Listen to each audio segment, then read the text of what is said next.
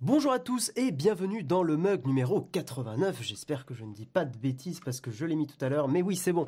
On est bien dans le mug numéro 89 et nous sommes le 30 janvier 2020 et c'est parti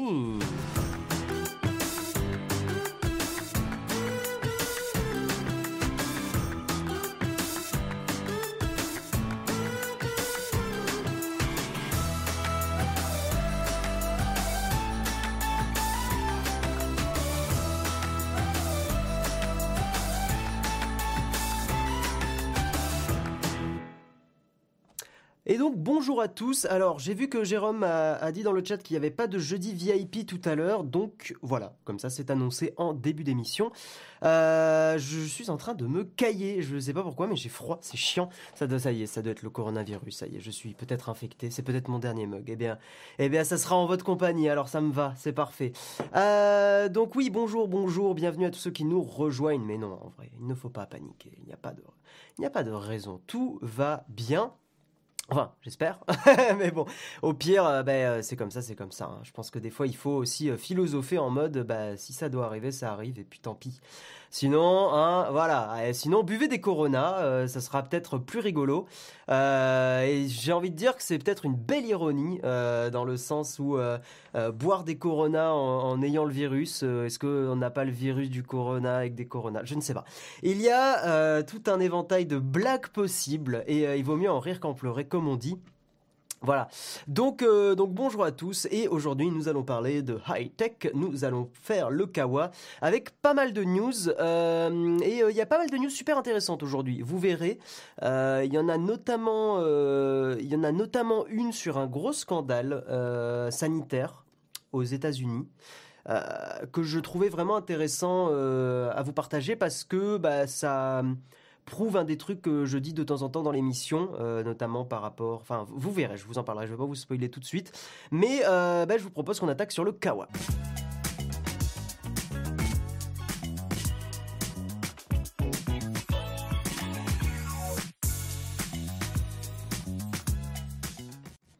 Ah Anthony, mais si, toi je te ferai un petit concert de ukulélé en privé, ne t'inquiète pas. En tout cas, bonjour à tous ceux qui nous rejoignent dans le chat. Euh, bonjour à tous ceux évidemment qui écoutent aussi l'émission en audio et nous allons commencer par parler.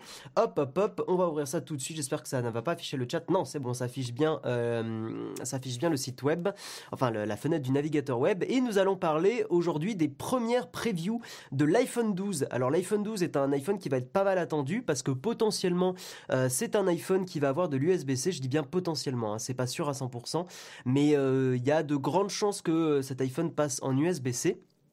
Quoique plus je vois les choses avancer, plus j'ai l'impression que pas forcément. Mais euh, bah, je, voulais vous en parler parce qu'il y a de plus en plus de, comment on pourrait dire de fan art, enfin de, de, concepts qui apparaissent sur la, toile. Et euh, je trouve que les, concepts qui apparaissent sont plutôt sympas. Alors je vais pas, hop là on va enlever la musique. J'ai pas envie de, hop on va mettre en, plein écran. Euh, ah, on peut pas mettre en plus grand? Si on va zoomer dans le dans le site web. Voilà, comme ça vous avez le truc en plein écran. Donc pour ceux qui écoutent l'émission en audio, bon c'est très difficile de, faire une description. Euh, alors attendez, je vais essayer d'avoir une meilleure qualité. Je ne sais pas pourquoi c'est en qualité dégueulasse. Voilà, très bien. Euh, en gros, il faut imaginer que l'iPhone 12 Pro, donc c'est des previews hein, en mode design de fan. Euh, il y a toujours les petites plaques de cuisson pour les appareils photo à l'arrière, donc ça, ça change pas. Euh, a priori, pas de dépassement de l'appareil photo. Donc ça c'est quand même assez joli, un design qui se rapproche plutôt de ce que fait, euh, enfin de ce qu'était l'iPhone SE et euh, l'iPhone 5S et, cette gamme là, euh, l'iPhone 4, l'iPhone 5S, etc. 5 et 5S, ouais. Et, après au niveau de la face, donc ça c'est pour la face arrière et au niveau du form factor en général.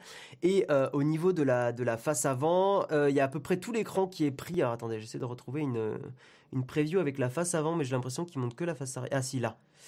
Euh, ici. Et au niveau de la face avant, on est sur un truc qui est euh, pas forcément 100% euh, borderless, mais avec un minimum de bordure surtout des bordures en haut. Alors c'est un truc qui je trouve ne fait pas très Apple d'avoir, je pense que vous voyez mon curseur à l'écran là, d'avoir ce genre de bordure pas régulière, c'est-à-dire que la bordure en haut et la bordure en bas sont pas égales. Et ça, pour le coup, ça fait pas très très Apple. En général, ils ont plutôt tendance à, faire attention à ce genre de détails. Et c'est là où des, téléphones euh, Android euh, ne font pas attention à ça. Alors, je dis ça, mais en fait, je dis peut-être une connerie parce que en fait, on voit pas le bas. Et il est possible qu'avec l'ombre et le noir derrière la, vidéo, on s'en rende pas bien compte. Euh, tu, tu, mais en fait, si. Ok, non, non, c'est régulier. Ok, donc c'est en gros l'écran qui prend la majorité du téléphone, mais, mais de façon assez régulière. Il y a des bordures en haut et en bas qui sont un petit peu plus larges pour que ça soit équilibré. Voilà. Et euh, potentiellement, Pierre-Yves, comme tu le dis, c'est vrai que j'ai totalement oublié, mais plus d'encoche. Euh, parce que j'imagine qu'ils ont, euh, pourraient potentiellement miniaturiser le, capteur Face ID, ce qui ferait en sorte qu'on aurait bah, une bordure très très fine, comme on le voit justement à l'image ici. donc ça, ça donne un, rendu qui est quand même assez sympa, très premium, qui, je dois l'avouer, me, plaît plus que le rendu type iPhone X ou iPhone 10. Donc, bah, dites, moi ce que vous en pensez dans le, dans le chat. Hein. Mais, euh, mais voilà, hein, je, je, sais que certains me, me croient très anti-Apple, mais ce n'est pas le cas. J'aime beaucoup Apple et je considère encore aujourd'hui que c'est euh, potentiellement la, la, la, je vais pas dire la moins pire parce que c'est un peu agressif, mais on va dire euh, la meilleure boîte ultra populaire high-tech au niveau vie privée. C'est celle qui est, je pense, la plus sérieuse euh, et la plus équilibrée sur ces questions-là. Hein. Euh, voilà, même si, euh, même si voilà, Edward Snowden avec Prism a révélé que hein, qu'Apple fournissait aussi des infos, mais globalement avec ce qui se passe en ce moment, j'ai plutôt tendance à leur faire confiance, plutôt tendance à leur faire confiance. Donc, donc voilà. Nous allons passer à une autre petite news, pas une grosse grosse news, et nous allons parler de Google Translate. Google Translate qui euh, vous permettra d'avoir la traduction d'un discours en temps réel.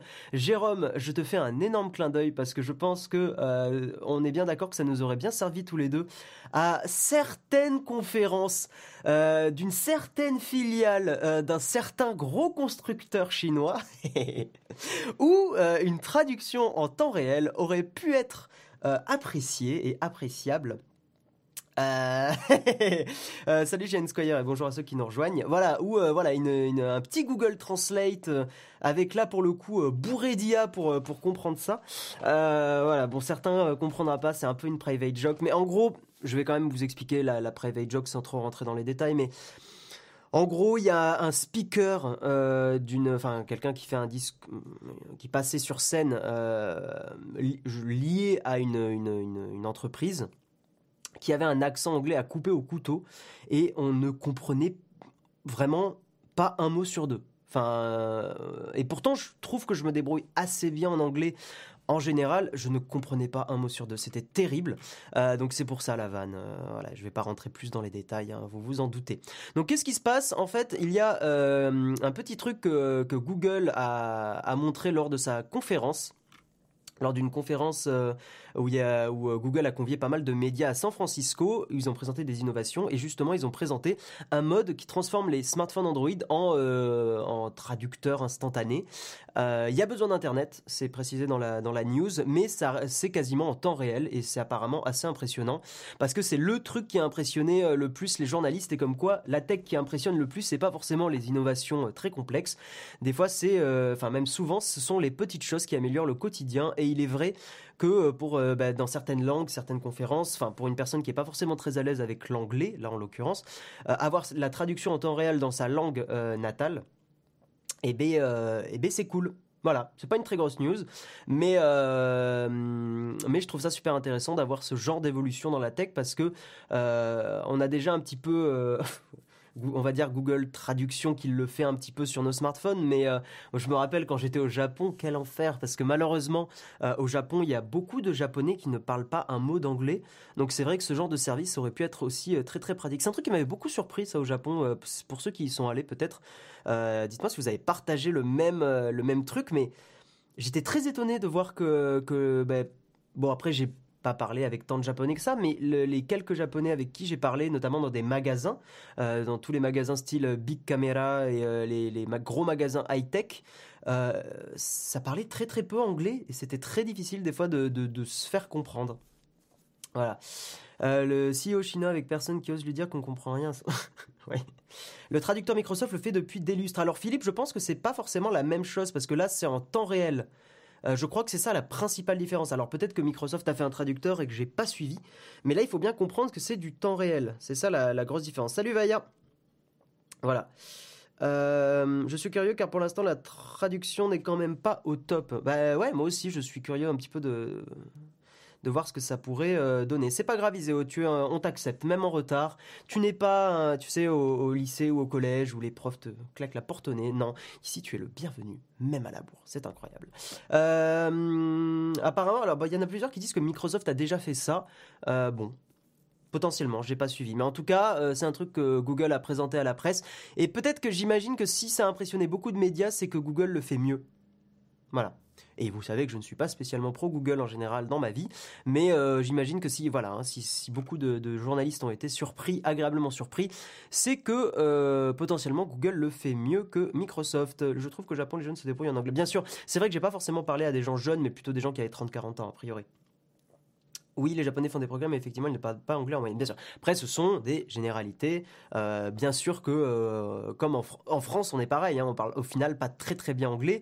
Hello, I am, I am French, uh, I, would like to speak to my supervisor. Enfin, bon, on a souvent des accents bien pourris du cul, euh, dû d'ailleurs à une culture assez toxique de l'apprentissage de la langue au collège, où globalement, si tu essayes de faire un effort, tout le monde se fout de ta gueule. Euh, j'en ai des mauvais souvenirs et j'ai beaucoup aimé euh, mes études supérieures pour ça. C'est que globalement, quand tu fais des efforts, euh, personne se fout de ta gueule et au contraire, bah, d'autres gens font des efforts et en fait, tu, te, tu fais l'effort de parler avec l'accent avec un accent anglais correct, quoi, d'aspirer les H, etc., etc. Quoi, tu dis pas Harry Potter, tu dis Harry Potter. Enfin, tu, tu essayes de prononcer les choses correctement. voilà, voilà, voilà. On va passer à Windows 10. Un petit scandale. Le net est en colère. Je cite hein, la, news de Phone Android. Euh, oui, qu'est-ce qui se passe? C'est la fin du monde tout va mal. Faut que j'arrête de regarder Zerator parce que je commence à prendre leur, leur façon de parler. Bref, qu'est-ce qui se passe sur Windows 10, mesdames et messieurs? C'est un énorme scandale. Euh, le Media Center de Windows n'existe plus. Euh, en fait, sur Windows 10, il n'est plus possible de lire nativement des DVD. Et euh, Microsoft a fait une application qui s'appelle Windows DVD Player sur le Microsoft Store. Sauf que cette application est vendue 15 euros, enfin 14,99. Et euh, pour beaucoup de gens, c'est un scandale. Euh, et en vrai, si je, trouve que c'est effectivement, euh, c'est pas un, nice move de la part de, Microsoft. ils auraient pu laisser une application de, lecture de DVD gratuite, surtout pour le peu de fois où on fout un DVD dans ses ordi aujourd'hui. Enfin, même sur les ordi portables, il n'y a plus de lecteur DVD aujourd'hui. Donc, clairement, ils auraient pu ne pas être comment dire, enfin être cool sur sur ce produit-là. Euh, par contre, je tiens évidemment à rappeler que si vous, voilà, comme le, plein de gens l'ont dit dans le chat, mais j'allais le, dire, VLC, bien sûr, lit les DVD, VLC c'est français, VLC c'est open source, mangez-en, surtout que le, j'avais fait une photo avec euh, Jean-Baptiste euh, je crois, qu'il s'appelle comme ça, euh, le, président et développeur principal de, VLC, un mec adorable, euh, qui euh, se balade souvent avec un, chapeau en forme de cône. J'attendais, j'ai envie de vous retrouver l'image. je l'avais faite sur Twitter, je crois ou sur mon Insta à l'époque. Il n'y a pas moyen de trouver les posts archivés. Attendez, je réfléchis. non, je crois que je l'aurais pas dans mon Insta. Mais je sais que j'avais fait cette photo. Bon, je la retrouverai pas, donc tant pis. Mais, euh, mais mec adorable. Et donc euh, oui, VLC mangez-en, surtout que le, président de VLC a, fait une, foire aux questions sur le Reddit France. Et il expliquait, euh, ça c'est, je trouvais ça très très cool de sa part, qu'il avait refusé des, offres très alléchantes à coût de, de, dizaines de milliers de dollars, potentiellement plus, de foutre des, des backdoors dans VLC. Voilà, de, la part d'agences de, sécurité. Euh, il expliquait qu'il avait euh, refusé de, faire ça. Euh, voilà, grand bien lui fasse, bien évidemment, et grand bien nous fasse également. donc VLC, c'est bien, mangez-en. C'est effectivement le seul défaut, c'est que l'interface commence à vieillir bien, enfin beaucoup, mais, mais c'est très bien. Qu'est-ce que tu disais, un pécolec Les retards seront payés par des amendes et des tipis. Ça me paraît être tout à fait raisonnable, Jérôme. Qu'est-ce que tu as dit, un pécolec, pour que... Hein, pas des jeunes... Euh, pas des gens jeunes, mais des gens de 30-40 ans. C'est vrai que oui, c'est vrai. Oui, mais quand... jeune, c'est en général pour moi moins de 30 ans, mais faut pas le prendre personnellement. On est jeune tant qu'on n'est pas vieux con, pour moi. C'est ça le plus important. Euh, hein, euh, Voilà, ça c'est la règle d'or.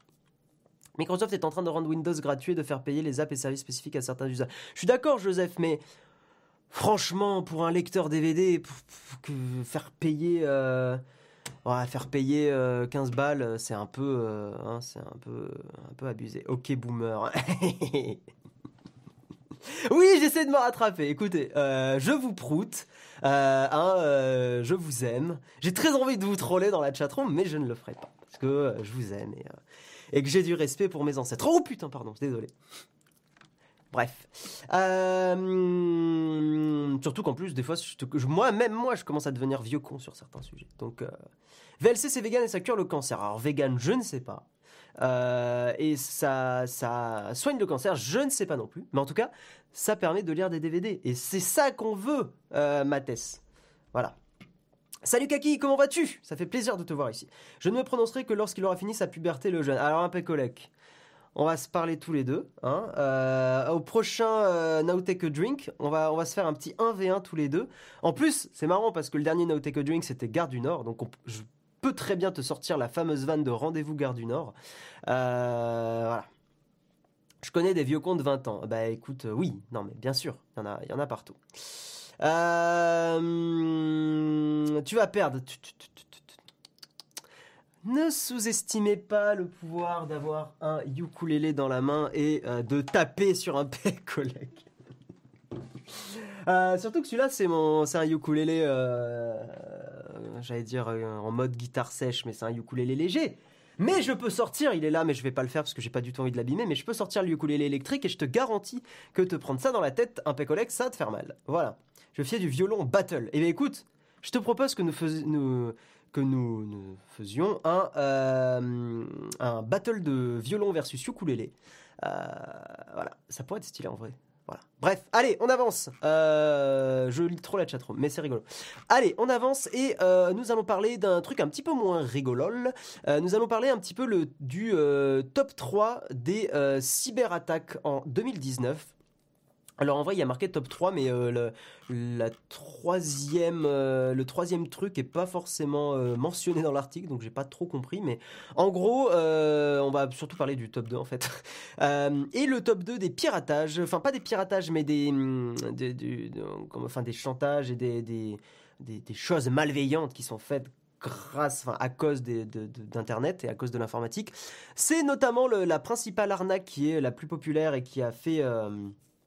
Euh, qui a fait énormément de victimes, 80, hein, plus de 90 000 victimes en, 2019. Ce sont les euh, arnaques à la fausse webcam piratée.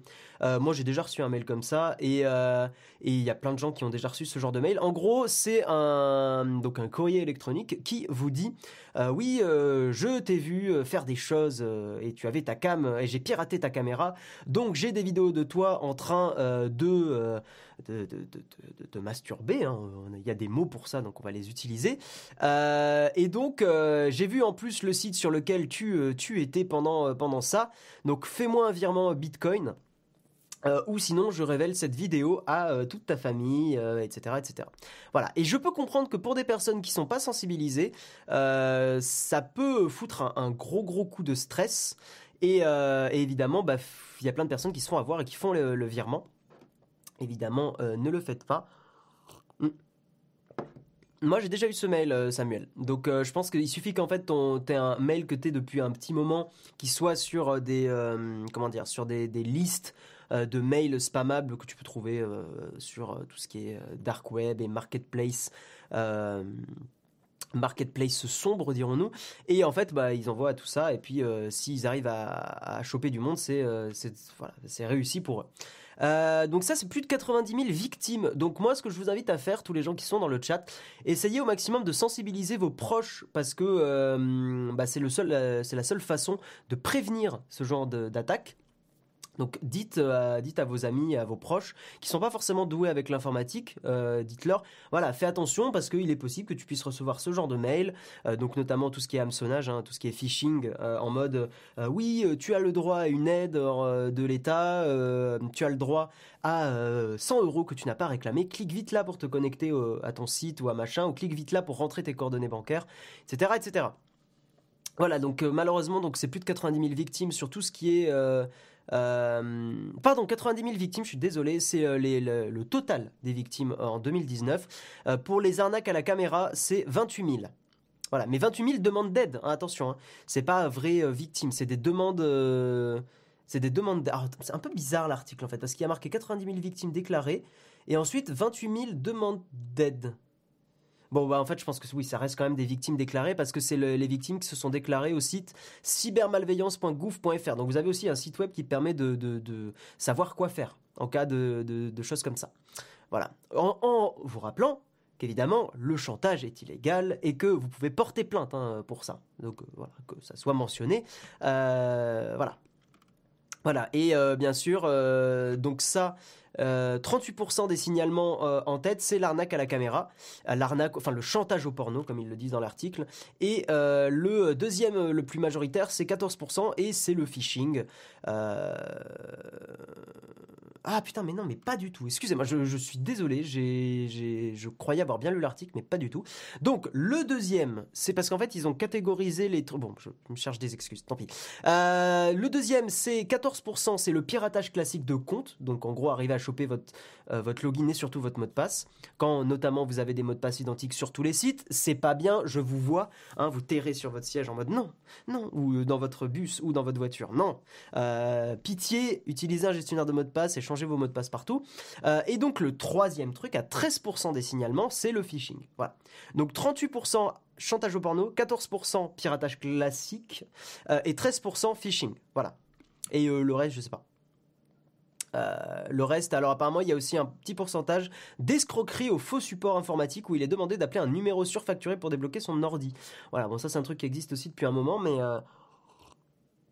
mais apparemment, c'est, euh, bah, il y a eu des signalements là-dessus. Voilà. Euh, Guillaume, c'est l'âge, il a du mal à suivre. Alors, euh, je vais ressortir mon ukulélé. Le prochain qui me troll dans le chat, il va se prendre un coup de ukulélé. Parce que imaginez la honte pour votre famille d'être mort avec un coup de ukulélé. Hein Voilà.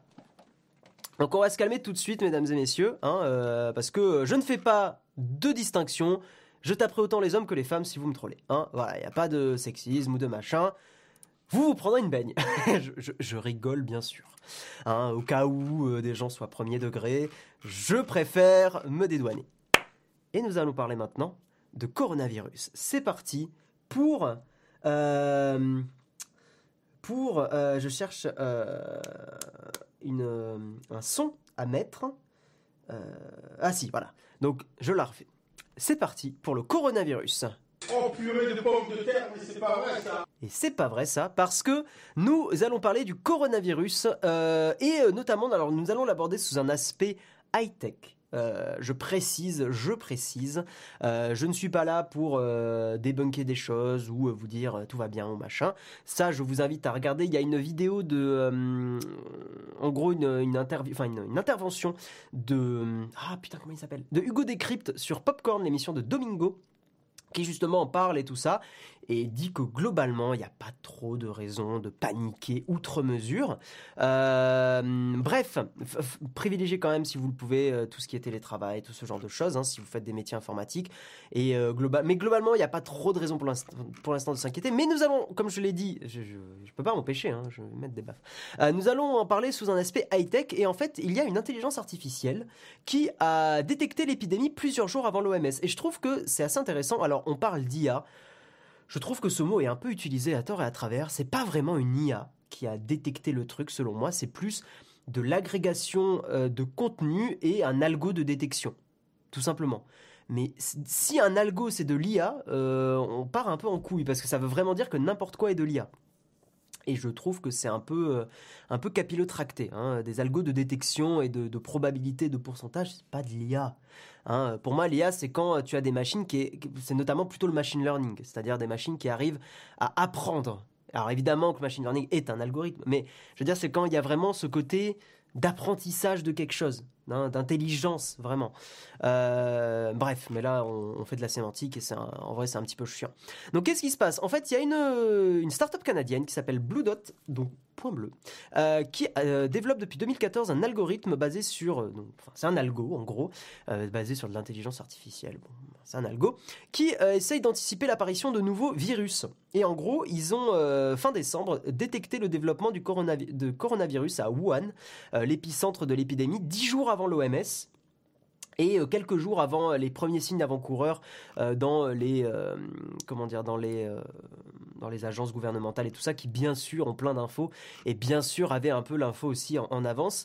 Euh, en gros, ce qu'il faut savoir, c'est que l'algorithme de cette startup, et c'est là où je trouve que c'est vachement intéressant d'en parler, euh, l'algorithme en fait scrute des flux d'actualité dans 65 langues, donc potentiellement donc plein de pays. Donc ça va scruter, bah, j'imagine, toutes les news, tous les, euh, donc tout ce qui se passe hein, dans des villes, etc. Les déclarations officielles, mais aussi les rapports des maladies infectieuses végétales et animales. Donc en gros, ça va essayer de, choper euh, les, euh, les, enregistrements de, chaque euh, maladie, chaque annonce de maladie. Et grâce à la collecte de ces données, donc tous les flux d'actualité, les déclarations officielles et les rapports de maladie, eh ben, il suffit qu'il y ait un endroit, une anomalie, en fait, que bah, par exemple, là pour le coup, c'est la pneumonie, c'est-à-dire qu'il y a eu des cas de, il y a eu plus de cas de pneumonie que prévu, en simplifiant bien sûr. Et en gros, bah, pneumonie, nombre de pneumonies à Wuhan, et puis d'un coup, voilà, genre anomalie. Et bah, priori, ça continue. Euh, et en fait, l'algorithme, au début, a détecté l'anomalie et après analyse de, scientifiques euh, qui travaillent dans la startup, ils ont dit bah, il se passe quelque chose de pas normal et c'est potentiellement une épidémie. Voilà. Et je trouve que c'est un des cas où euh, les algorithmes et, où l'informatique est utile pour la société parce que effectivement, détecter au plus tôt des, des épidémies, c'est vachement intéressant. Surtout que là, donc a priori, on est dans une épidémie qui est grave. Hein. On est à un niveau élevé au niveau de l'OMS, mais pas. Euh, on n'est pas à un niveau de danger euh, exceptionnellement euh, élevé. Mais imaginons une, maladie plus grave.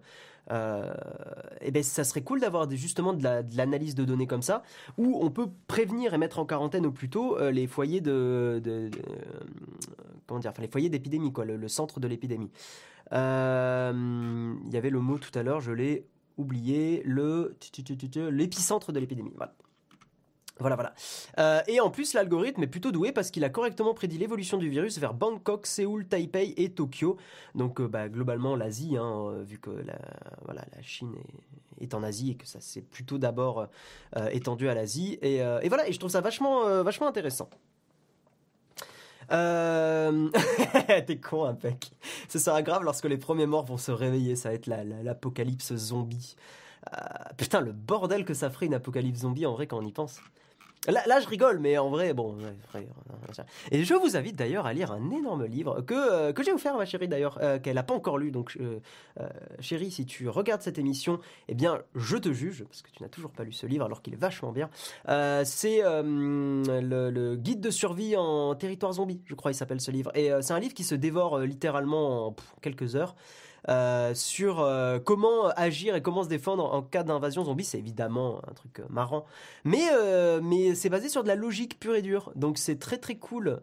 et je vous invite vraiment à le lire, c'est pas cher en plus, le livre se trouve très très facilement et à la Fnac ou n'importe où et il est très très très très très sympa et très rigolo. Voilà. très très bon ce livre. Vous voyez, les gens dans la chatroom confirment. Voilà.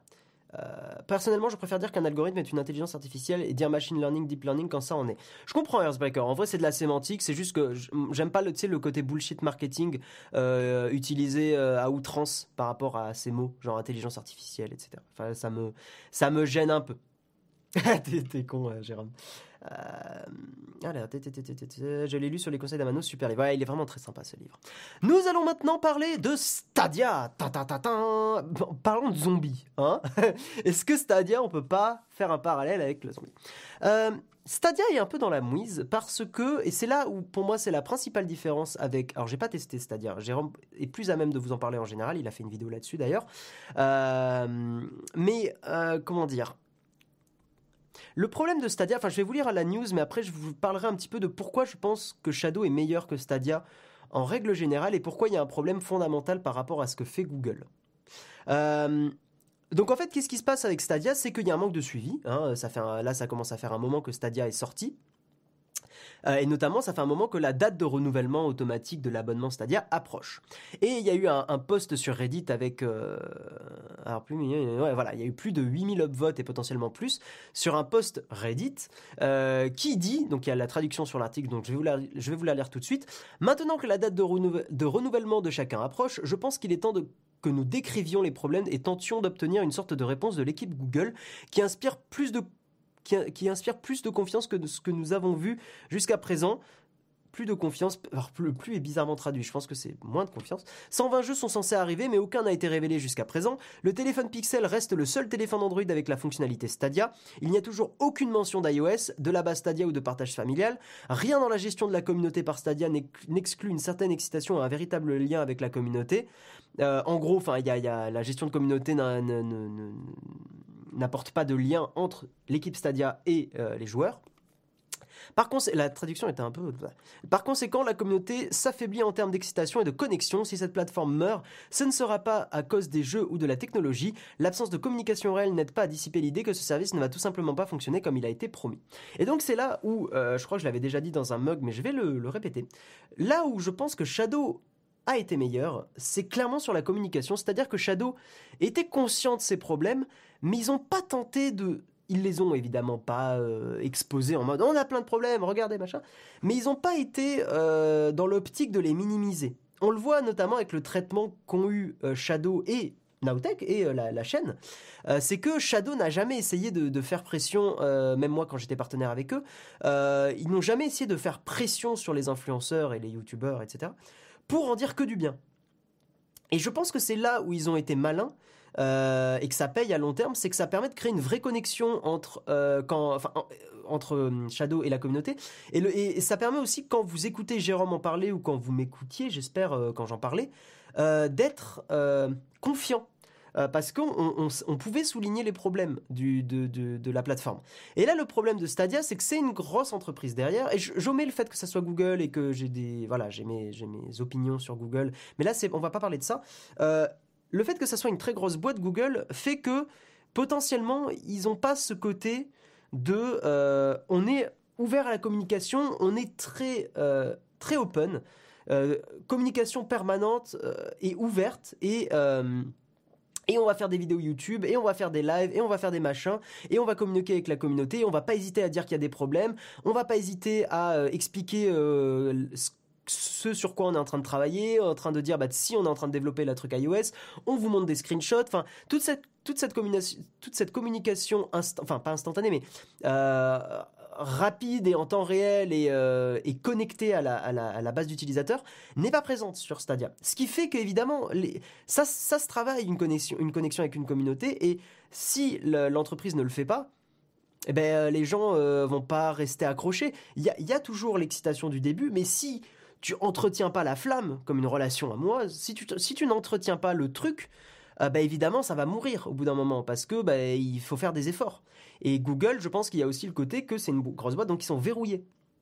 C'est-à-dire que potentiellement chaque truc de com est peut-être vérifié par un N plus 1, N plus 2, N plus 3, alors que des fois il faut accepter que euh, le développeur bah, communique. Et tant pis s'il fait une bourde, c'est pas grave. Je, limite, je préfère une entreprise qui fait des bourdes de temps en temps et qui se rattrape derrière qu'une entreprise qui communique jamais.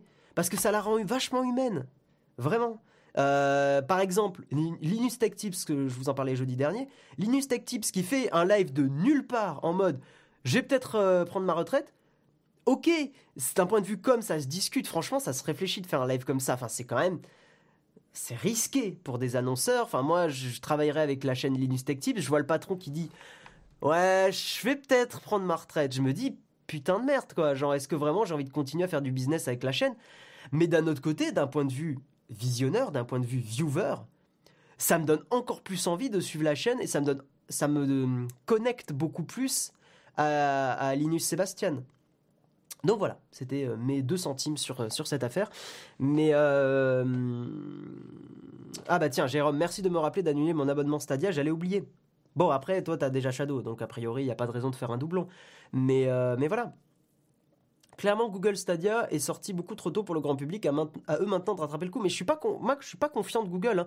Google, malheureusement, ils sont pas très connus pour être comment dire, pour, euh, pour être à fond sur, euh, sur la communication, c'est-à-dire que dans leurs produits, ils font rarement de la commande directe. regardez YouTube. Regardez YouTube, le manque crucial de communication avec les vidéastes, il est délirant. Tous les vidéastes se sont plaints du manque de communication et de l'opacité de cette plateforme. Et Google n'est pas connu pour ça dans ses produits. Ah, euh, alors Antoine Gros, je réponds à ta question, mais les questions c'est en fin d'émission, donc j'y réponds très très rapidement. Niveau sécurité, One Passport ou LastPass ou autre, tous les gestionnaires de mots de passe sont à peu près sûrs. Donc te prends pas trop la tête et prends celui qui te plaît le plus niveau fonctionnalité. Parce que de toute façon, tous tes mots de passe sont chiffrés et triplement chiffrés euh, sur, le, sur les serveurs, donc même s'il y a une faille de sécurité, Normalement, il n'y a pas de raison qu'on te chope tes mots de passe. Donc t'inquiète pas trop là-dessus. Sadia a des avantages sur Shadow, simplicité d'une console, mais il y a au moins encore 6 mois de développement. Ben oui, c'est ce que je pense aussi, sans l'avoir testé, mais c'est ce que j'aperçois. Voilà, bon, on va avancer, mais, euh, mais j'avais envie de reparler de Stadia, parce que je trouve que c'est un... Stadia est un symptôme, enfin, le, futur échec de Stadia est un symptôme euh, de, des produits de Google et du fait qu'en général, ils ne le tiennent pas sur le long terme. Et ça me fait chier, parce que en vrai, un peu de concurrence pour Shadow, c'est pas plus mal. Hein. Mais euh, moi, non, je vais pas dire moi, je savais que Stadia ça allait pas marcher. J'aime pas ce côté, euh, ça marche pas, donc je le savais, c'est super chiant. Mais euh, en fait, j'espère que Google se rend compte du truc et qu'ils vont changer les choses. J'y crois peu. J'ai pas envie de faire un pari en mode il avait raison, mais parce que c'est insupportable. Mais mais j'y crois pas trop. Je n'y crois pas trop, malheureusement. Il faut que Google change sa façon de communiquer. Et il faut que Google accepte que la communication, maintenant, aujourd'hui, euh, elle se fait, surtout avec les réseaux sociaux, elle se fait en instantané. C'est-à-dire pas hésiter à répondre aux gens. Alors, tournez par contre. Faites en sorte de tourner les personnes qui font de la du community management parce que encaisser euh, du community management à longueur de journée, c'est dangereux pour le cerveau, je trouve. Enfin, pour la santé mentale. Bref, avançons. Il est 8h37. Je vais, on va vite se bouger sur les deux dernières news, surtout que ce sont de grosses news. Euh, on va reparler de, euh, du fait que, vous savez, tout le délire autour des agences gouvernementales américaines qui essayent de craquer les iPhones. Et eh bien, qu'est-ce qui se passe? Un truc qui m'étonne. Alors, à prendre avec des pincettes l'article que je vais vous lire, mais il paraîtrait, donc, selon cet article, que les euh, téléphones Android sont maintenant plus difficiles à craquer que les iPhones. Alors, quelles en sont les raisons? C'est pas expliqué d'un point de vue technique pourquoi c'est le cas, euh, ce qui est dommage parce que j'aurais trouvé ça intéressant. Pour peut-être qu'il y a une couche de sécurité plus forte sur Android, j'en sais rien. Mais il s'avère, euh, selon un, détective qui fait des, des, investigations pour un département de police aux États-Unis, il dit que il y a un an, on ne pouvait pas entrer dans les iPhones euh, mais on pouvait euh, pénétrer tous les Android. Euh, c'est très bizarre d'utiliser le mot pénétrer pour ça. Bref, enfin, on pouvait rentrer dans tous les Android, on pouvait choper des données. Maintenant, eh ben, c'est un peu l'inverse. C'est-à-dire qu'aujourd'hui, c'est les Android qui nous empêchent, sur lesquels on ne peut pas rentrer et on ne peut pas choper des données. Euh, ah, attendez, je vais essayer parce que j'ai surligné des trucs, mais comme c'est en anglais, c'est un petit peu euh, compliqué. En gros, euh, vous savez, on a parlé de Celebrite, hein, le, fameux outil pour craquer les iPhones qui a un nom de dentifrice. Celebrite permet de rentrer aujourd'hui dans quasiment tous les iPhones, a priori, et récupère des données GPS, des messages, des journaux d'appel, des contacts, et enfin les, hein, pas des, les, euh, enregistrements GPS, les messages, etc. Et aussi des données spécifiques d'applis comme Instagram, Twitter, LinkedIn. Donc ça aspire vraiment toutes les données. Ben, il s'avère que euh, Celebrite fonctionne beaucoup moins avec Android et euh, par exemple sur des appareils comme le Google Pixel 2 ou le Samsung Galaxy S9 il est impossible de récupérer des informations des réseaux sociaux, de navigation internet ou de GPS. et par exemple dans le cas du Huawei P20 Pro, le Celebrite ne permet de rien aspirer du tout n'aspire rien du tout. Euh, voilà. Alors, il y a euh, une déclaration de, cette personne qui, moi, me, me crispe un peu. C'est qu'il dit Je pense que euh, beaucoup, de ces beaucoup de ces entreprises de téléphone font tout leur possible pour empêcher les, agences du, gouvernement, enfin, les agences de, la loi, enfin, voilà, de choper des données de ces téléphones sous le déguisement, enfin, sous l'excuse de la vie privée. sauf que voilà, moi ce qui m'énerve, c'est que euh, les entreprises font pas de la, du chiffrement pour le petit pourcentage de terroristes qui seraient. Enfin, ce que, ce que je veux dire par là, c'est que le, les gens n'achètent pas des téléphones parce qu'ils sont chiffrés. Le chiffrement, euh, les gens qui veulent un téléphone chiffré, c'est pas une part de marché euh, qui est intéressante pour le, les utilis enfin pour les entreprises. Alors après, on peut quand même arguer que Apple, euh, c'est leur, euh, leur campagne marketing, enfin c'est leur argument marketing, mais euh, les entreprises ne rendent pas les choses plus compliquées pour les agences gouvernementales. Elles font juste du chiffrement, en fait. C'est tout. j'aime pas cette déclaration en mode on accuse les entreprises de tout faire pour que euh, les, les, les, les, enquêteurs ne puissent pas faire leur enquête. C'est évidemment pas comme ça que ça se passe. Donc j'aime pas du tout cette façon de parler. Mais ça, vous le saviez déjà. Bref. Donc je voulais vous parler de cette news parce qu'il s'avère qu'aujourd'hui, bah, potentiellement, ce sont euh, les téléphones Android récents qui sont les plus compliqués à craquer pour les agences gouvernementales. Voilà, ça m'a ça m'a beaucoup étonné à prendre avec des pincettes vu qu'on n'a aucune explication technique dans l'article, mais c'est apparemment un, détective pour euh, pour la, police de une police américaine euh, qui qui explique ça. Voilà. Et alors Samuel, effectivement, c'est potentiellement une explication. C'est que Celebrite n'est pas conçu pour les téléphones Android, donc potentiellement, euh, c'est, euh, ça expliquerait qu'il y arrive moins bien. Voilà. Mais après, gardez à l'esprit que n'importe qui qui veut craquer votre téléphone peut le faire. C'est juste le temps que ça va mettre. Hein, pourquoi on, parle notamment quand on fait des mots de passe, pourquoi on dit de mettre un minimum de 12 euh, caractères, enfin 12, oui, 12 caractères, etc. C'est que au bout d'un moment, ça rallonge, ça rallonge de plus en plus le temps de craquage. Enfin, le temps de, décryptage. Ouais, oui, c'est ça. Non, de dé. Euh, il y a chiffré, déchiffré et. Merde. De. C'est pas craquage, c'est euh, pas décryptage non plus. J'ai plus le mot. C'est euh, l'inverse de, de. Pas chiffré, putain. Non, enfin, oui, casser la protection, mais il y a un mot. Je l'ai plus. Mais c'est. Non, c'est pas déchiffré parce que déchiffré, c'est quand tu as la clé c'est pas euh, justement, c'est là toute la nuance. C'est. Attends, chiffré.info. Bah si, mais c'est ça en fait. Attendez, chiffré.info. J'aime. Non, mais c'est pas cryptage justement. Chiffré.info. Si, c'est décryptage car tu n'as pas la clé. C'est ça. Gna gna gna gna gna Oui, décrypter. Oui, c'est ça, c'est ça, c'est ça. J'avais raison. je, suis juste un peu fatigué, mais oui, c'est ça. Euh, donc en gros, attendez, je vais remettre le. Euh, oui, donc c'est ça. En gros, euh, c'est on parle du, décryptage parce qu'on n'a pas la clé de chiffrement. dans ce cas-là, c'est du décryptage. C'est le truc, c'est que crypter n'existe pas, ne marche pas comme mot parce que crypter, ça voudrait vouloir dire que vous voulez encoder un message sans une clé de chiffrement, alors qu'en fait, il faut une clé. on va pas rentrer dans des fonctions, dans des maths et tout ça dans le matin, mais en gros, euh, on peut chiffrer quelque chose parce qu'on a la clé de chiffrement, en gros c'est une fonction, mais on ne peut pas crypter quelque chose parce que ça supposerait qu'on n'a pas de clé de chiffrement, ça n'a pas de sens, sémantiquement parlant. Bref, voilà. Et nous allons parler, on va terminer sur euh, cette, ce, kawa avec un scandale que je trouve, alors pour le coup, vraiment, vraiment dégueulasse. Enfin, vraiment c'est crado ce qui se passe. Euh, attendez, je vais... oui, non, j'avais pris des notes là, donc c'est nickel. juste, oui, voilà, ok. Donc, qu'est-ce qui se passe? Il y a une, en gros, je vais vous faire le parallèle quand vous allez chez le médecin. Quand euh, vous allez chez le médecin, il va ouvrir votre fiche médicale et, euh, et donc bon là on se situe aux États-Unis, mais en gros le médecin va ouvrir une euh, fiche euh, euh, musicale, une fiche médicale, et ben, apparemment, il peut y avoir des, fenêtres qui peuvent apparaître et qui vont demander le, niveau de douleur d'un patient. Donc, notamment dans le cas où un patient viendrait vous voir, viendrait voir un médecin pour des douleurs chroniques.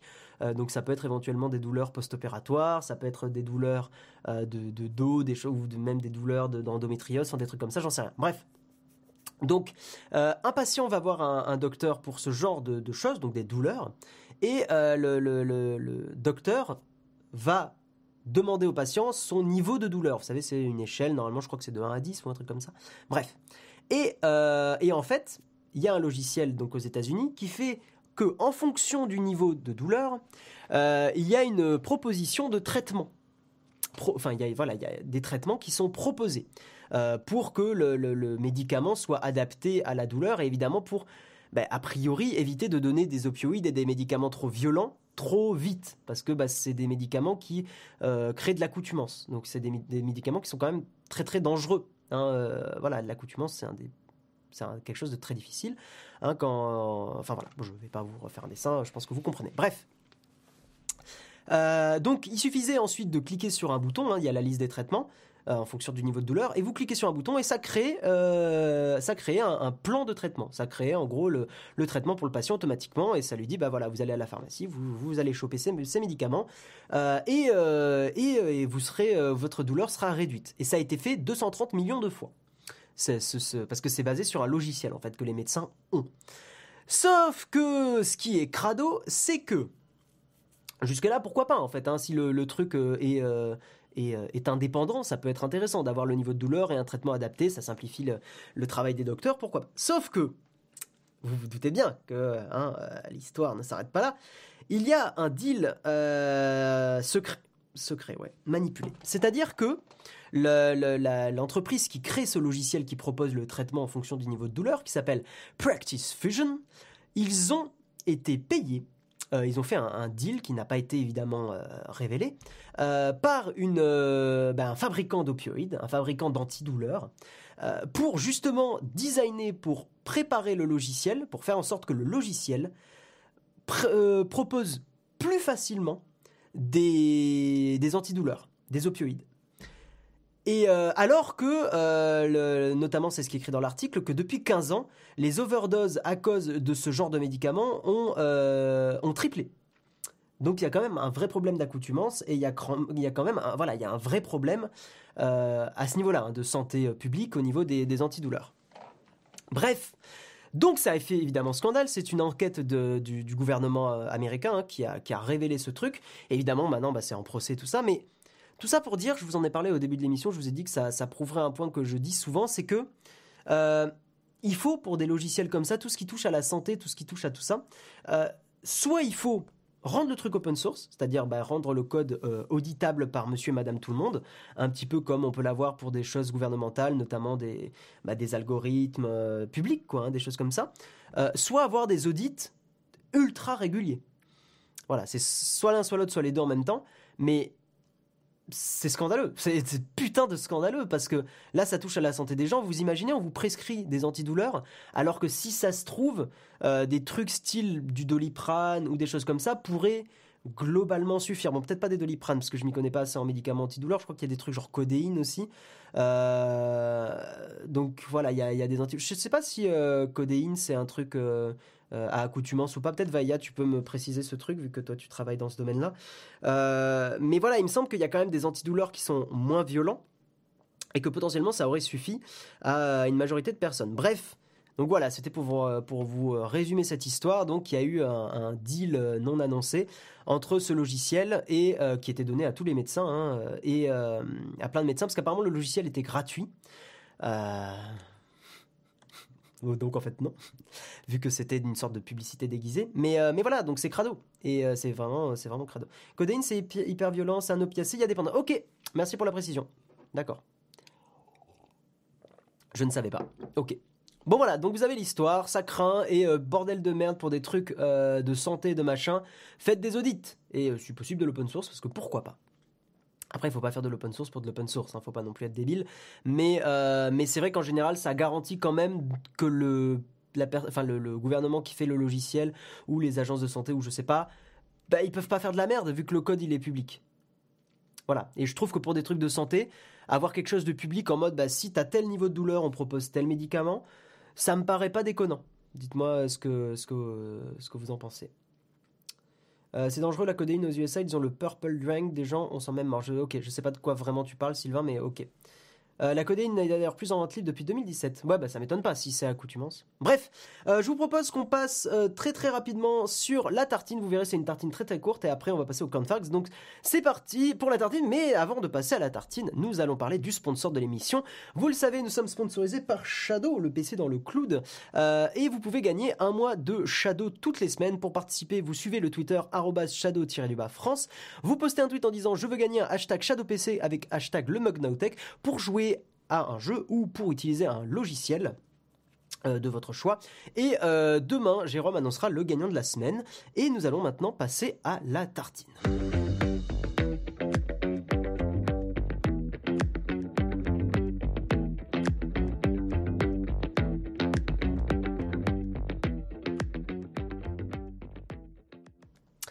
Pour cette tartine, nous allons parler de trois vidéos YouTube. J'avais pas envie de faire. Au début, hum, j'avais prévu de faire une tartine sur le RGPD, rappeler un petit peu les droits, vos droits en, termes de vie privée, ce que vous pouvez demander aux entreprises. Mais je me suis dit que j'avais fait des tartines récemment un petit peu. J'avais parlé de, bah, de la, semaine dernière un peu de santé mentale, des youtubeurs, des choses comme ça, je me suis dit que j'avais envie d'un truc un petit peu plus léger. Donc je vais vous parler aujourd'hui d'une sorte de best-of de vidéos YouTube que j'ai vu il y a euh, durant euh, comment dire durant le j'ai mon téléphone qui c'est chiant. Euh, durant le mois dernier donc une sorte de voilà de, de, petit top 3 de vidéos intéressantes sur plein de sujets différents enfin sur trois sujets différents. Et je pense que ce, ce, seront des vidéos qui vous plairont. Et donc on va commencer par parler d'une première vidéo. Alors attendez je vais les ouvrir. J'aimerais juste que ça lance pas la vidéo automatiquement. Enfin ça la lance mais ça me met pas le son donc c'est pas un problème. Celle-là et celle-là. Voilà. Et c'est trois chaînes YouTube différentes Ok, voilà. Donc la première, on va mettre en plein écran. Euh, voilà. Donc la première vidéo, c'est... Hop c'est une vidéo de Science Étonnante, c'est une chaîne qui est vraiment archi top, donc je, pense que vous connaissez. Euh, et c'est une vidéo qui parle de Parcoursup et des algorithmes de mariage stable. En gros, les, algorithmes qui euh, font en sorte que euh, eh bien, des étudiants, quand ils proposent, quand ils veulent choisir des, formations, comment ils font en sorte d'avoir les formations qui leur correspondent au mieux? Donc je vais pas vous spoiler la vidéo parce que c'est vachement intéressant, puis il prend des parallèles avec les personnages de Game of Thrones, Game of Thrones, pour expliquer un petit peu comment ça fonctionne. C'est des algorithmes voilà, de, mariage stable, hein, comme on dit, euh, pour que la majeure partie des gens, enfin la majorité des gens, soient satisfaits de leur choix. Voilà, avec euh, les formations qui ont des préférences et tout ça.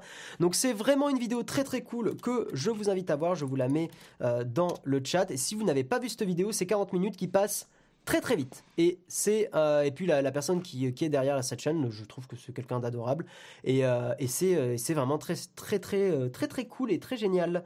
alors trop peu de vidéos, mais en même temps vu vu la longueur des vidéos, c'est presque des courts métrages. Enfin en termes de durée, enfin 40 minutes, voilà, c'est une moitié de film presque. Donc ça me dérange pas d'attendre. Deuxième vidéo, on va parler cette fois-ci euh, d'une comédienne de doublage qui s'appelle Brigitte Lecordier, euh, qui est une femme adorable que j'ai rencontrée dans la vraie vie, euh, que j'ai rencontrée lors d'un TGS quand j'étais invité en mode YouTuber et que j'ai vu et que j'ai pu approcher, à qui j'ai pu dire bonjour. C'est vraiment une, femme adorable qui est donc une comédienne de doublage et notamment c'est celle qui double bah, Sangoku quand il est petit, mais aussi Oui Oui. Euh, et c'est là où c'est rigolo parce que moi, oui, oui, bah, c'est un dessin animé de mon enfance, le premier oui, oui, celui-là, là, avec euh, euh, les, les, vieux. Je vais essayer de vous remontrer un peu des images, mais pas trop longtemps parce que, ouais, voilà, tout en, tout en stop motion, le, premier oui, oui. Et en, et en petit personnage en 3D, tout ça. Enfin, ça avait un charme particulier. Et en fait, elle raconte plein, plein d'anecdotes, Brigitte Lecordier, sur, sur Oui Oui. Avec, elle est avec le réalisateur du nouveau dessin animé Oui Oui. Voilà, ça c'est la personne qui fait le nouveau dessin animé. Euh, euh, et, oui, elle fait aussi Pipoudou, oui, tout à fait. Mais c'est pas, j'ai pas surkiffé Pipoudou. Pourtant, je me considère pas coincé ou quoi, mais j'ai, je sais pas, je suis pas rentré dedans. Euh, façon de parler, lol. Mais, mais voilà. Et donc cette vidéo est très très cool. oui, ils font une petite review de Oui Oui justement. Et je trouve ça très sympa, très bon enfant, plein d'anecdotes sur le doublage, plein d'anecdotes sur l'animation.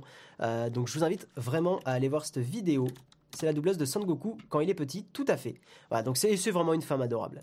Et la dernière vidéo, c'est une chaîne qui s'appelle Calmos, euh, une chaîne que je trouve très très cool, qui parle de, euh, je vais le mettre en plein écran, ça sera mieux pour vous, euh, qui parle de comédie française. Mais cette chaîne parle de comédie française avec un, de façon très très calme, très très posée. Et Là, en l'occurrence, cette vidéo est super intéressante parce qu'elle parle de comédie française face aux clichés donc homophobes, mais il y a un côté dans cette chaîne qui est très agréable, c'est que c'est pas accusateur. C'est-à-dire que c'est un constat avec plein de, comment dire, plein d'explications sur la comédie en général, sur les moyens de faire rire euh, et d'analyse de plein de films différents. Mais il y a un côté très, il y a un côté très, je vais pas accuser parce que ça sert à rien mais plutôt je fais un constat de, de, l'état de la comédie française. Euh, j'utilise un certain film pour appuyer le propos. Tout ça dans un, bah, dans un, dans quelque chose de très calme. La vidéo, si vous voulez rentrer dans, dans un sujet peut-être qui parlera d'autres personnes, notamment La Cité de la Peur, euh, moi, ce qui est un de mes films préférés. Ben justement, il y a toute une vidéo de cette chaîne sur la Cité de la Peur, euh, expliquer pourquoi, dans quel contexte le, ce film s'inscrit dans la comédie française, à son époque en tout cas. Et, euh, et c'est marrant parce que justement dans cette vidéo, c'est un peu expliqué que... Euh, comment dire la, la, la, Cité de la Peur, c'est un petit peu les youtubeurs humour d'aujourd'hui par rapport à l'époque dans laquelle on est. C'est-à-dire que c'est une autre forme d'humour. pour, pour beaucoup.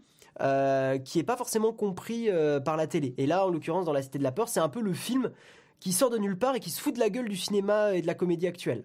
Voilà, en détournant les codes, etc. Enfin, allez voir cette vidéo. Euh, cette vidéo aussi euh, qui parle bah, d'homophobie et d'homosexualité euh, est super intéressante et je vous invite vraiment ah oui, la cité de la peur a complètement cassé les codes. Voilà, je vous invite vraiment à aller voir aussi cette vidéo. Cette chaîne est top. Et d'ailleurs, c'est marrant parce que je voulais en profiter pour... je me suis chié, c'est ça que je voulais faire, voilà. pour partager un, truc que j'ai eu. On va passer au cornfax tout de suite et vous partager un, un petit truc que que j'ai ressenti en regardant la dernière vidéo de Link the Sun, euh, que je vais ouvrir pendant le générique. Donc on va passer au cornfax et on va pouvoir parler de tout ça.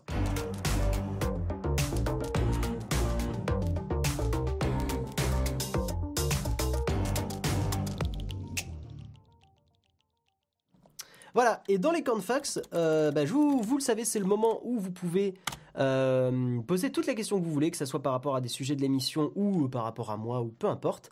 Et euh, j'avais envie de vous parler de euh, de la dernière vidéo aussi de Link the Sun parce que c'est un peu lié à la chaîne Calmos justement qui a un ton très calme et et justement, dans sa dernière vidéo, Link the Sun, il a fait un 50-50, donc c'est une émission que je trouve en général assez cool, enfin a priori. Euh, mais il y a quelque chose qui m'a beaucoup gêné dans la, dans la vidéo. Je sais pas si vous l'avez regardé cette vidéo de Link the Sun et si vous avez ressenti la même chose que moi. J'ai eu la sensation que Link the Sun, et pourtant j'adore ce youtubeur, mais vraiment, enfin c'est un, un super vidéaste, il a fait beaucoup de choses trop bien, mais j'ai l'impression qu'il crie tout le temps. Et ça m'a fatigué, vraiment beaucoup. Euh, et contrairement justement à la chaîne Calmos qui a un ton très calme, euh, très je pose les choses, je pose les faits et j'ai pas besoin de crier pour, euh, pour euh, donner mon avis. Dans la vidéo de Link the Sun, j'ai vraiment. Euh, j'ai pas regardé plus de 5 minutes la vidéo. J'ai coupé à 5 minutes. À 3 minutes, j'étais déjà agacé et à 5 minutes, j'ai coupé parce que ça m'a vraiment dérangé. Ah, c'est marrant que le truc sur le véganisme vous ait gêné. Moi, ça m'a pas gêné. Je pense qu'il a été juste maladroit. Et euh, bon, bref, mais j'ai pas. Euh, voilà. 50-50 sur le royaume, ouais, tout à fait. Pas de question Platinum, merci euh, Samuel. Guillaume, après la news de mardi sur Avast, est-ce que le gestionnaire de mot de passe Avast Password reste Non, fuis Bouge, Matt, Mathès, fuis, ne reste pas sur ça. C'est quelqu'un d'adorable, mais c'est vrai que j'ai de plus en plus de mal avec sa façon de parler trop vite. Mais je sais pas en fait, c'est quelqu'un que j'aime beaucoup et j'ai si à un moment il tombe sur ça pour une raison X ou Y, je veux surtout pas que ça le démoralise ou quoi parce que se faire critiquer c'est jamais très agréable. Mais j'ai vraiment cette sensation. Enfin, c'est un côté, par exemple, moi j'aime bien Durandal quand il critique, notamment quand il fait ses critiques de Star Wars, quand il fait c'est pourquoi j'ai raison et vous avez tort? Mais, euh, mais il y a les quelques fois où il crie dans les vidéos Durandal, ça m'agace. Sauf que comme 98% de la vidéo, il crie pas, enfin 99% de la vidéo, il crie pas, et qu'en plus, euh, je trouve que les, les, les arguments sont vraiment travaillés et poussés, ça me dérange pas. Mais c'est vrai que ce côté je gueule pour donner mon avis, c'est fatigant. C'est qui Link the Sun? The Sun, ciao Emily Marie. Link the Sun est un YouTuber qui, euh, qui a fait beaucoup d'émissions, notamment les, euh, euh, les critiques de parole. Enfin, je sais plus comment s'appelle cette émission, je ne me rappelle plus. Ça fait tellement longtemps que j'ai pas regardé Link the Sun. il a fait plein d'émissions qui ont, qui ont beaucoup marché, notamment Point Culture, qui parlait un peu de, de, de, culture. Les sortes de. Enfin, donc les Points Culture en général, c'est sous forme de, de top 20 si je dis pas de conneries. Il y a les 50-50 qui est en gros 5 points positifs, 5 points négatifs sur des films. Euh, et, euh, euh, et, la dernière émission, là, les. non, mais t'as vu ce que t'écoutes. Voilà. Et, où ils critiquent des paroles et je trouve ça très très cool. Voilà. À propos d'Avas, depuis qu'ils ont racheté la société Piriform, c'est cleaner. Oui, il faut pas installer ces cleaners non plus, virez-le. Durandal est mauvais, je ne trouve pas du tout. Je suis vraiment pas d'accord avec toi, Julien. Je trouve que justement, ça fait partie des youtubeurs cinéma qui, des fois, a une forme un peu agaçante, mais qui a des arguments que je trouve super convaincants et intéressants. Et des fois, je suis pas tout le temps d'accord avec lui, mais je trouve que ces arguments ont le mérite d'être vraiment travaillés. Link the Sun, c'est un de mes youtubeurs référents jusqu'à maintenant. Depuis, j'ai beaucoup décroché. Bah, moi aussi. Euh, alors, je sais, je pense pas que ce soit lui qui ait changé spécialement. Je pense que c'est juste que des fois, on peut un peu se lasser aussi d'un vidéaste. À quand Ask PPN Ask porte-parole noté Je comprends pas ta question, Eugène Squire, désolé. Euh, oui, c'est non, mais t'as vu ce que t'écoutes un peu collègue, tout à fait. Euh, tic, tic, tic. Euh, je remonte un petit peu. Tic, tic. Euh, Jérôme a un point de vue tranché. Je sais pas sur quoi tu parles, euh, Zuber. Euh, ciao Gilles, à plus. De toute façon, on va pas tarder à arrêter. Voilà, parce qu'il est 9h. la chaîne Bonjour Tristesse, c'est le même ton, vraiment un frein pour être attentif. Ouais, un petit peu. Y a, moi, il y a un côté qui me fatigue beaucoup de. de ouais, ce côté, j'ai besoin de gueuler. c'est marrant 5 minutes, mais c'est très vite fatigant. Moi, j'aime beaucoup Naotech, c'est un vieux, mais j'aime vraiment bien. Et eh ben moi aussi, ça tombe bien. Bon allez les gens, on va arrêter ici. Donc merci à tous d'avoir été présents pour ce mug. Euh, bah, j'espère que ça vous aura plu comme, comme d'habitude. Euh, demain vous retrouverez Jérôme sur la chaîne principale. Ce soir pas de jeudi VIP à 18h, donc euh, pas de jeudi VIP, donc pas besoin d'être connecté ou quoi que ce soit. Et puis eh bien, moi je vous retrouve normalement la semaine prochaine.